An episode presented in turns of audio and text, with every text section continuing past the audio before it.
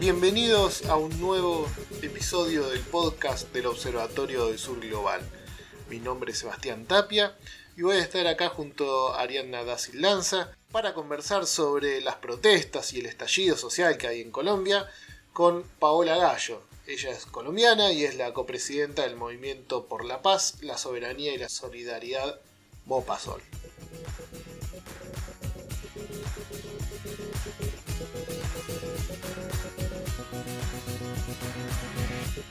Tal, Paola? ¿Cómo estás? Sebastián, querido, muchas gracias eh, por esta invitación. Eh, estoy eh, bien, bien, muy activa, muy emocionada por, por, lo que pasa en mi país, por supuesto, pero, pero bueno, la lucha te da la alegría de la esperanza, así que estoy bien. Por supuesto. Paola, contanos, ¿cómo surge esta, esta protesta que ya lleva unos nueve días, diez días? Este, cómo surge, cómo, cómo se fue generando y por qué alcanza esta masividad. Bueno, em, es, em, un poco, eh, como es complejo el escenario, pues tiene una historia, eh, no sé con qué tiempo eh, cuento, pero, pero bueno, en cinco minutos les hago unos antecedentes como para que quede em, un poco ilustrado ¿no? el escenario del por qué llegamos acá. En primer lugar, creo que hay que señalar que Colombia es un país que lleva eh, toda una vida de, violencias, no, solo, no, hablamos de un tipo de violencia o de un tipo de conflicto, sino de violencias, pero sin lugar a dudas, eh, y para hablar de un tipo de violencia muy específica, es el genocidio, eh, porque creo que ya debemos si queremos ser responsables con lo que pasa en Colombia, debemos hablar de genocidio, eh, del asesinato de líderes lideresas, de combatientes de las FARC, eh, de personas que piensan distinto, de personas vinculadas a sus territorios, al cuidado de la tierra, a la recuperación de la tierra, a las personas que están vinculadas a los procesos de aprender a vivir de manera pacífica. Eh, de los procesos de sustitución de cultivos. Todas esas personas son se cuentan por miles las que han sido asesinadas desde la firma del acuerdo de paz entre el Estado colombiano y eh, las FARC-EP en, La Habana. Eh, un acuerdo que el Estado colombiano traicionó e incumplió y que nos tiene hace cuatro años sumidos en esta tragedia de, este genocidio silencioso. Eh, y que hay un plan también, así como el sistemático, ese genocidio es un plan sistemático de impunidad, de ocultamiento. Entonces lo que ha salido a la luz hace, de hace ocho días para acá o nueve días para acá, considero yo que es esa violencia, que estaba en el campo, eh, y que no tenía los reflectores de los medios de comunicación, ni tenía a las grandes ciudades movilizadas en esos temas. Eh, eso es un punto, eso es un punto y es un punto enorme y dolorosísimo. Eh, pero es determinante. No podemos hablar de Colombia sin hablar del de, genocidio y de la crisis humanitaria que ha ocasionado ese genocidio porque genera desplazamientos. Eh, Después está el tema del plan continental, que por supuesto, un plan de dominación continental, que por supuesto tiene sus botas puestas en Colombia. Colombia tiene el rol que tiene Israel eh, también.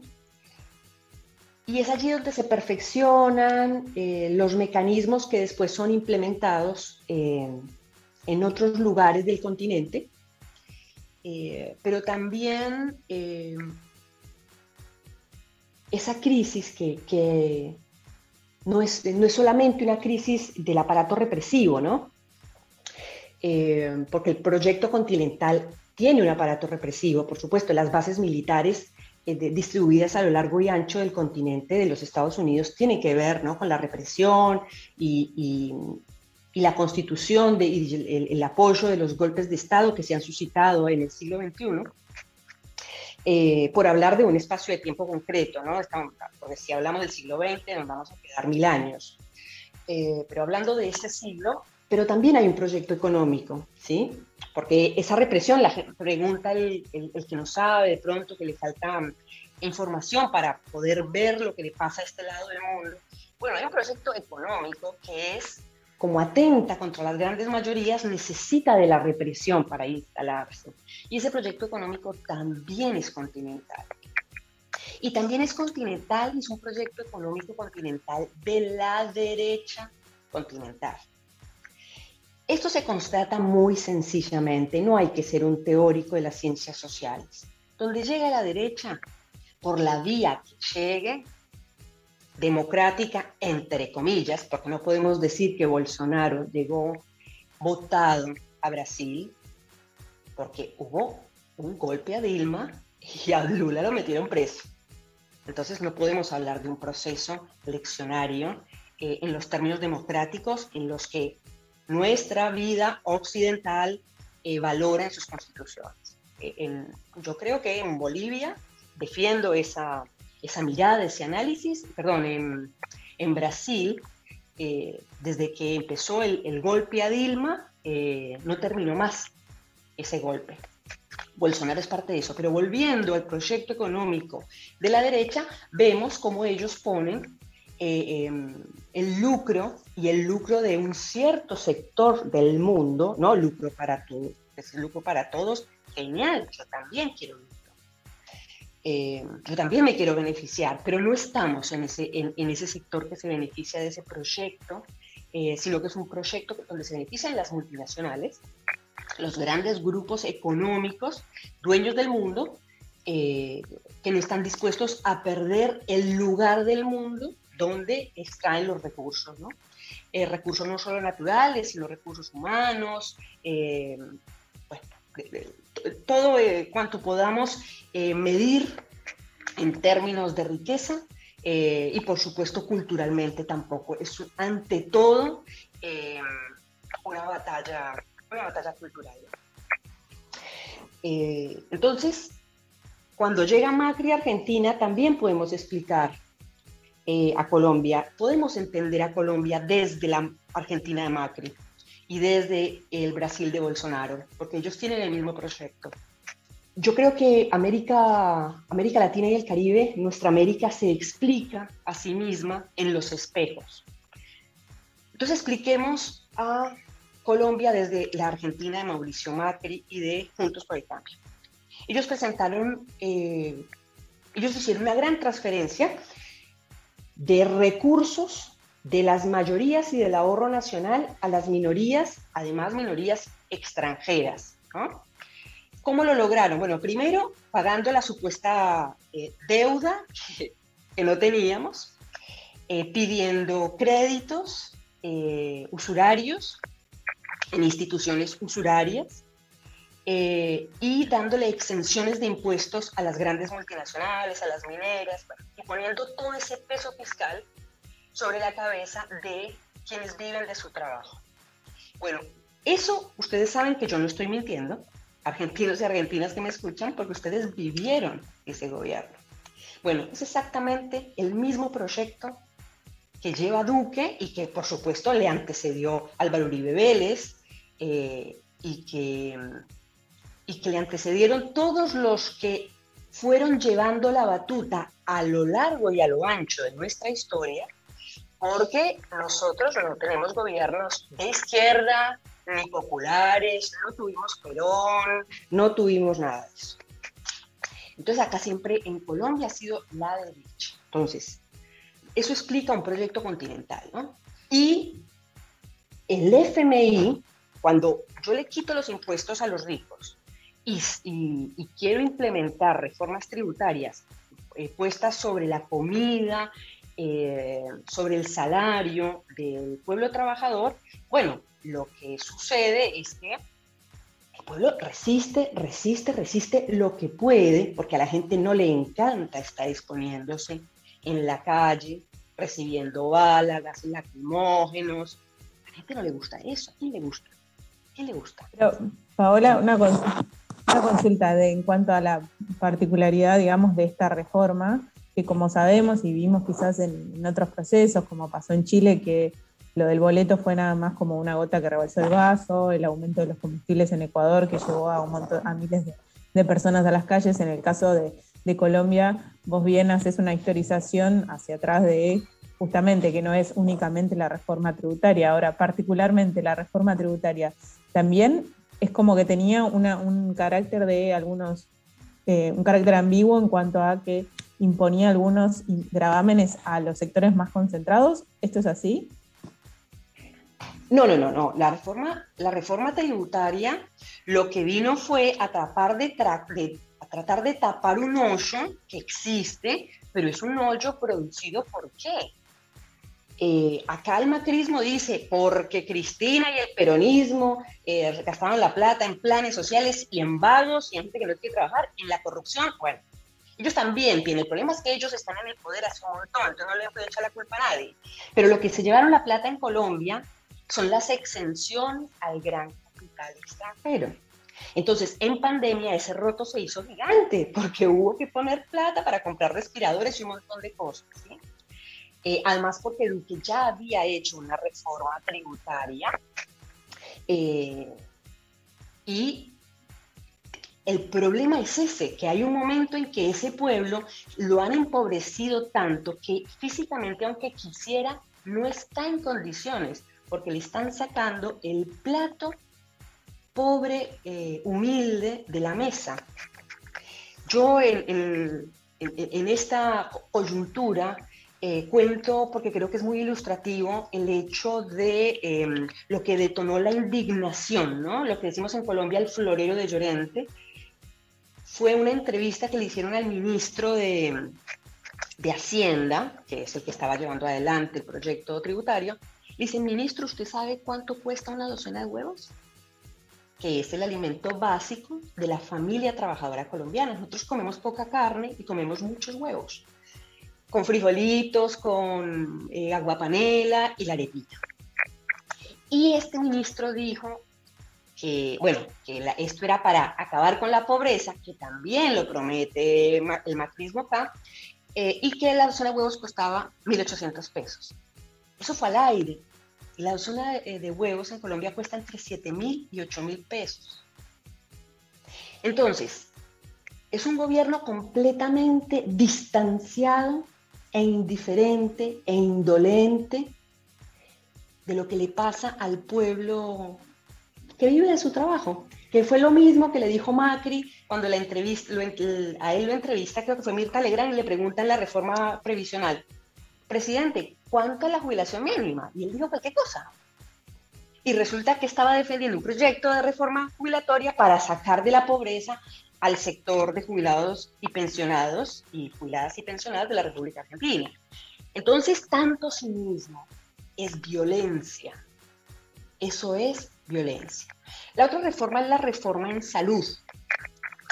Em, que lo que hace esa reforma en salud, que no la presenta el gobierno en cabeza de Iván Duque, sino de un partido de, coalición de gobierno, es el representante Vargas Lleras, un congresista, presenta este proyecto, que es el, proyecto de ley 10, y lo que pretenden con esta reforma en salud es profundizar el modelo de salud, de salud neoliberal que hay en Colombia hace casi 30 años, que implantó Uribe Vélez, que es la ley 100.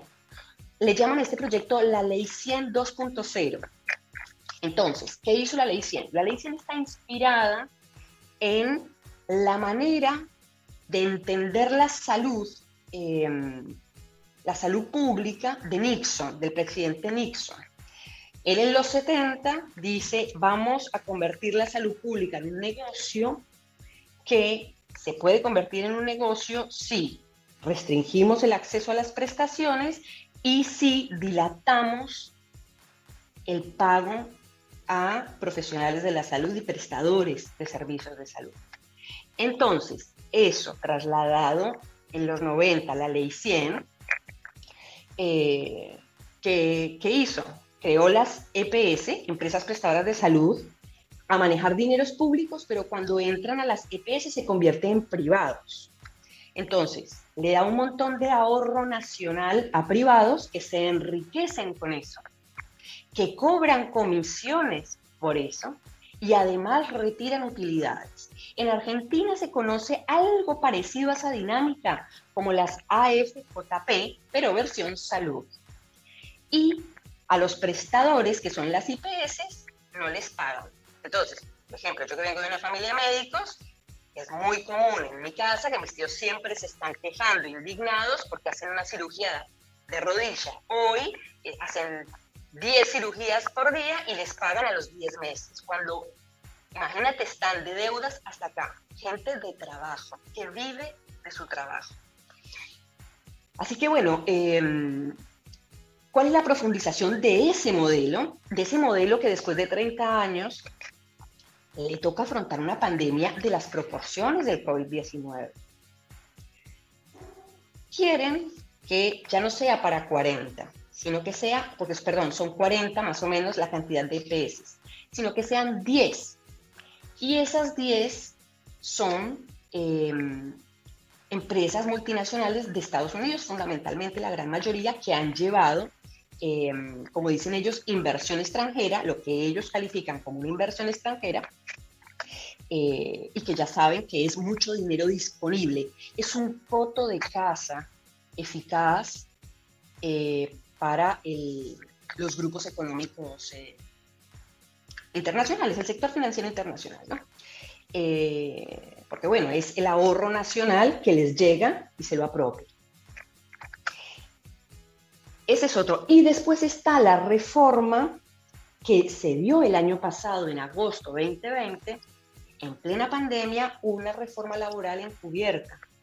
Es el decreto 1174, eh, que es indignante porque, claro, ante la crisis eh, del trabajo que trajo a todos los trabajadores del mundo, bueno, que existía obviamente, pero la pandemia lo agravó, dijo, bueno, como han despedido a tantas personas, entonces necesitamos encontrar otras formas. Entonces crean un contrato eh, por horas, un contrato por horas que precariza totalmente a tal punto que son personas que no ganan un salario mínimo y que el aporte, la carga del empleador prestacional pasa de un 34% a un 15%. Ahí obviamente donde más se ve afectado el aporte que se, que se le quita al aporte patronal es en pensiones. Entonces, por ejemplo, las más afectadas son las mujeres. ¿Por qué? Porque mm, las licencias por maternidad no existen en los trabajos por hora. Y las mujeres sabemos que nosotras tenemos una segunda, bueno, y muchos hombres también, por supuesto, pero nosotros lo vimos en, nuestro cuerpo, en nuestras vidas, el hecho de tener una doble jornada. Así que las tareas de cuidado y las, de, las que sí tienen valor. Eh, entonces, es como que gran parte de la población eh, de las mujeres entramos ahí, en ese, en ese tipo de contratos eh, por horas, que no te da licencia por maternidad ni discapacidad, porque como no hay aporte, en realidad dicen que sí hay aporte, pero el aporte es tan ridículo, pues que si no llega a un salario mínimo, que puede ser el 15%, eh, que, sobre algo que no es el salario mínimo. Entonces es un pequeño ahorro individual, siempre poniendo en cabeza de los y las trabajadoras, eh, las... Eh, eh, eso tiene un nombre en seguridad social, lo digo mil veces y ahora soy abogada de seguridad social y ahora mes. Las contingencias de la vida, que son la muerte, la enfermedad, una de ellas es la discapacidad. Bueno, te dejan solo ante las contingencias de la vida y ese, el tema es que esa mirada de dejar solo en la responsabilidad de autocuidado eh, eh, en el individuo, eh, cae con una brutalidad y una violencia enorme en, si, si, eres, si estás más precarizado, porque no tienes red para soportar esa no contingencia cubierta por un sistema público administrado por el Estado, ¿no? Que piensen en, que todos y todas entren eh, allí, ¿no?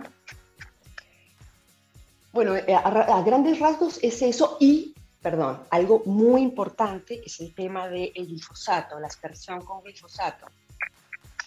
Em, por el, es un tema largo, acá se, se conoce ese tema en Argentina, obviamente, pero la tragedia que vivimos en Colombia por el glifosato es que em, la aspersión eh, del glifosato es cancerígeno y la aspersión se hace en aviones, en avionetas, que vuelan sobre la selva, sobre el Amazonas, donde hay cultivos de coca, eh, de amapola, de lo que sea que se quieran em, em, acabar, de cultivos ilícitos, ¿no?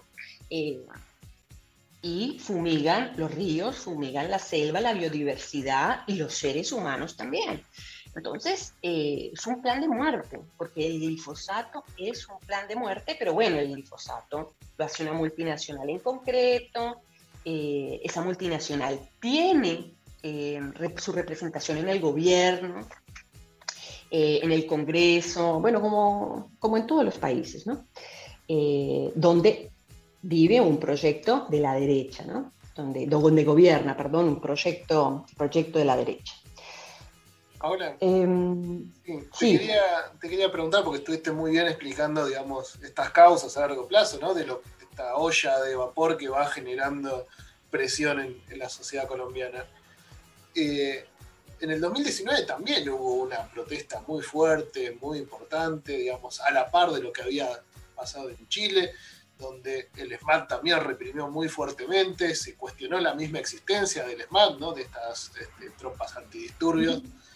Este, y sin embargo se apagó, ¿no? Y ahora vuelve a, renacer. Este, ¿Qué diferencia hubo en el 2019 con ahora? ¿Y cómo crees que pueda salir, digamos, si va a terminar en la nada como la otra vez o, va a haber algún cambio a partir de ahora? Mira, yo creo que la pandemia tuvo que ver en, en, esta diferencia de cómo se está gestionando el miedo en la sociedad colombiana. La sociedad colombiana es una sociedad que ha sido gobernada por la derecha en toda su historia eh, de la, después de la primera independencia, eh, por una, eh, una, clase política asesina, saqueadora,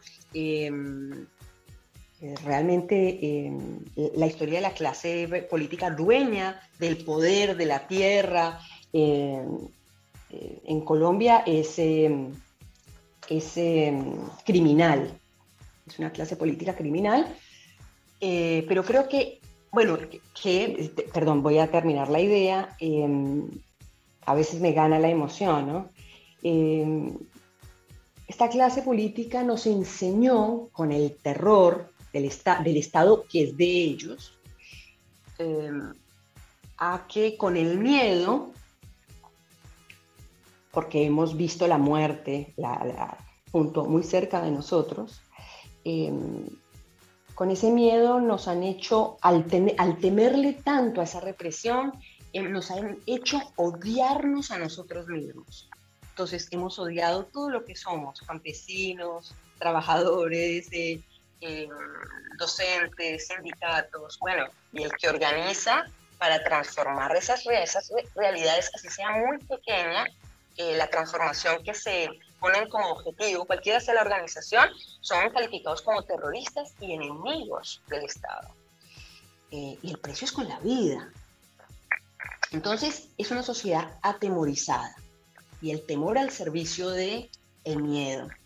Eh, perdona, el odio al servicio del miedo, ¿no?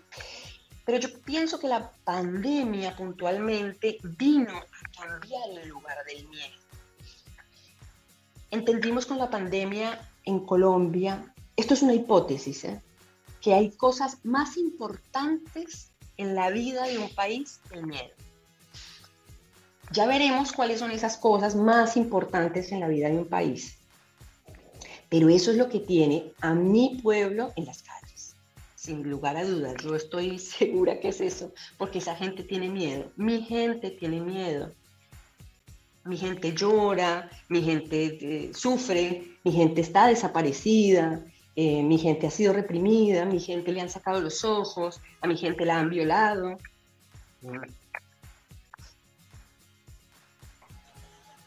Es que es muy, muy duro todo lo que se está viendo.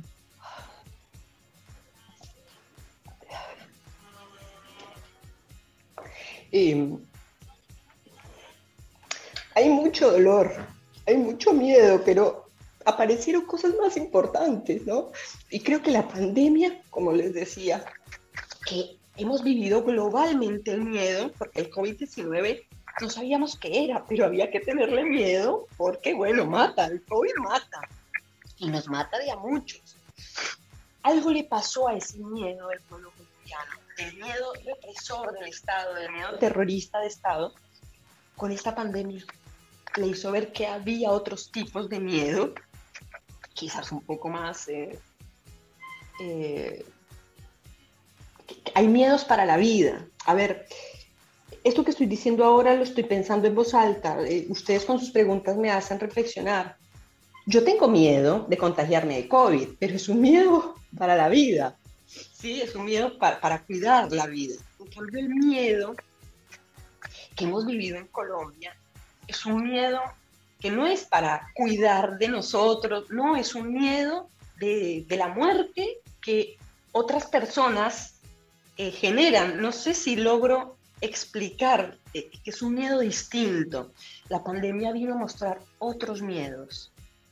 Entonces yo pienso que ahí hay algo que estudiar, lo tendrá que hacer, espero, la academia, las ciencias sociales, eh, pero yo intuyo eso en la distancia, porque imagínate que yo hace 20 años vivo en Argentina, eh, yo migré por amor a Argentina, pero bueno, yo tengo una cercanía con mi gente. Yo a mi mamá la llamo dos veces por día, todos los días de mi vida. Yo tengo una cercanía enorme con mi gente.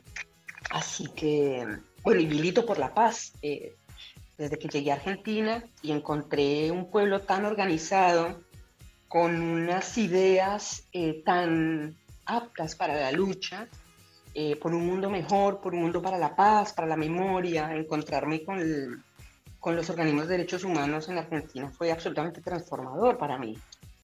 Conocer, verlas, olerlas, abrazarlas, escucharlas a las madres, a las abuelas, fue profundamente transformador. Así que em, por eso intuyo que ahí pasó algo en este otro tipo de miedo que trajo la pandemia al miedo con el que vivíamos allá.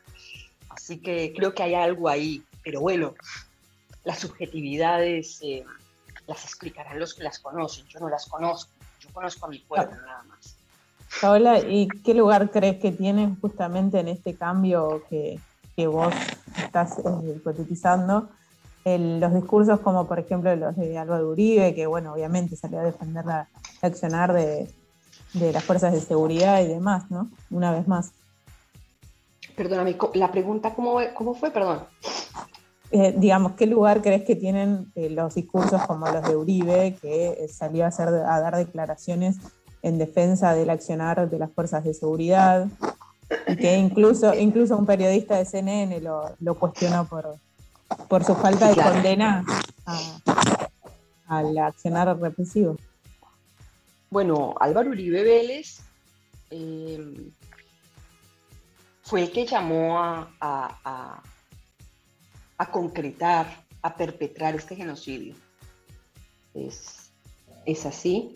Eh, ha tenido, él está libre porque él ha tenido la complicidad del poder en Colombia y de los Estados Unidos. Pero si alguna vez Álvaro Uribe deja de tener la mano de los Estados Unidos, eh, tendría que ser juzgado por una por delitos de, de lesa humanidad. Ahora, ¿qué esperanza tenemos de estas protestas? ¿Hay, un futuro? ¿Hay una, luz al final del túnel después de todo esto? Em, sí. Eh, vengo, vengo mm, pensando, porque siempre hay que pensar, eh, creo yo, hay algo que tenemos los migrantes y las migrantes y es como la esperanza muy arraigada eh, ante la primera dificultad, porque si no, no te puedes arraigar. el, desarraigo es muy duro al principio, entonces es como que, bueno, se impone la esperanza porque si no hay que retornar, no te puedes quedar a echar raíces. Entonces, em, en, esa pedagogía del migrante, de la esperanza, estamos llamando desde el movimiento de paz que, tengo la, responsabilidad de, representar acá en Argentina, es un llamado a los nueve millones de colombianos y colombianas que, que viven alrededor del mundo en los lugares más insólitos de la Tierra, para que hagamos eso que nos han enseñado, lo que nos han precedido en la lucha por un mundo mejor, que es la diplomacia de los pueblos. La diplomacia de los pueblos que llegó a un momento cumbre, creo yo, con la creación de la UNASUR. Lo que la historia de UNASUR es una historia de la diplomacia de los pueblos al más alto nivel y al más bajo también nivel, porque la UNASUR estaba en las calles.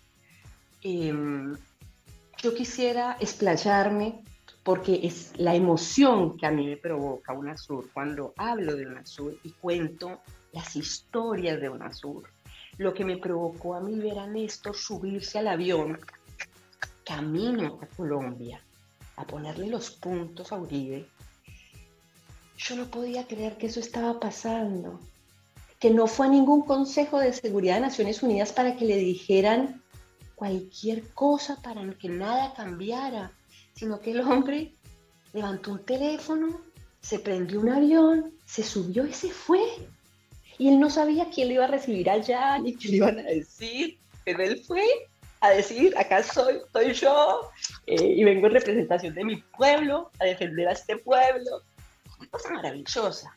Ni hablemos, ni hablemos de lo que ha sido la solidaridad entre los pueblos en, la UNASUR.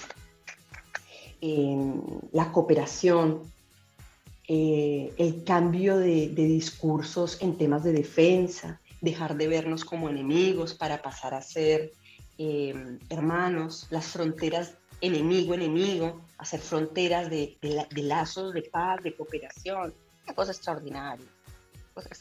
UNASUR es lo más extraordinario que le ha pasado a los pueblos de, América, de nuestra América, y esto lo estoy diciendo en todos los lugares a los que voy, porque creo que es el momento de hablar de UNASUR.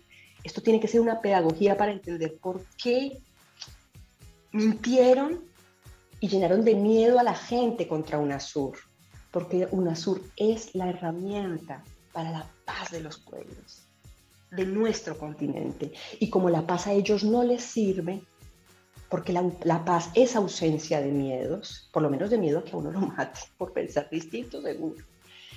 Entonces eh, destruyeron UNASUR y dijeron que era el proyecto castrochavista y que eh, todas esas cosas que se dicen para poder matar a la gente y apropiarse y saquear, ¿no? Pero, pero UNASUR es, el legado más extraordinario de la diplomacia de los pueblos. Con UNASUR, eh, Duque no hubiese podido hacer lo que está haciendo porque Néstor se hubiese subido a ese avión y después de muerto Néstor, Cristina se hubiese subido a ese avión, o Evo, o Lula, o Chávez, si no se hubiesen muerto, y ellos se murieron poniéndole la vida a ese proyecto. Entonces me emocionó mucho, por eso me gusta cuando, ahora hablando de Colombia y de buscando las soluciones a Colombia, yo quiero hablar de UNASUR, porque la solución a Colombia es UNASUR, es la diplomacia de los pueblos, no hay otra. Recordemos que en su momento Colombia y, Venezuela estuvieron a punto de ir a la guerra y fue UNASUR la que me dio entre ellos. Este, hoy en día también sería necesaria, ¿no? Esa frontera también entre ambos. Eh, mira, yo me acuerdo, estaba embarazada de mi primer hijo y por eso mi, hijo se llama Federico, que es el hombre de la paz, porque yo me enteré que estaba embarazada de él cuando estaba viendo, además, eh, creo que por Telesur, si no estoy equivocada, la audiencia donde estaban todos los presidentes, cuando lo llaman a Uribe a que explique por qué bombardeó Ecuador. Y por qué siete bases militares que él no era el dictador suelo del continente, que era un presidente democrático y que tenía reglas democráticas que cumplir. Y, lo, y, y Correa cuando le dijo las cosas en la cara, ahí, y vimos eso.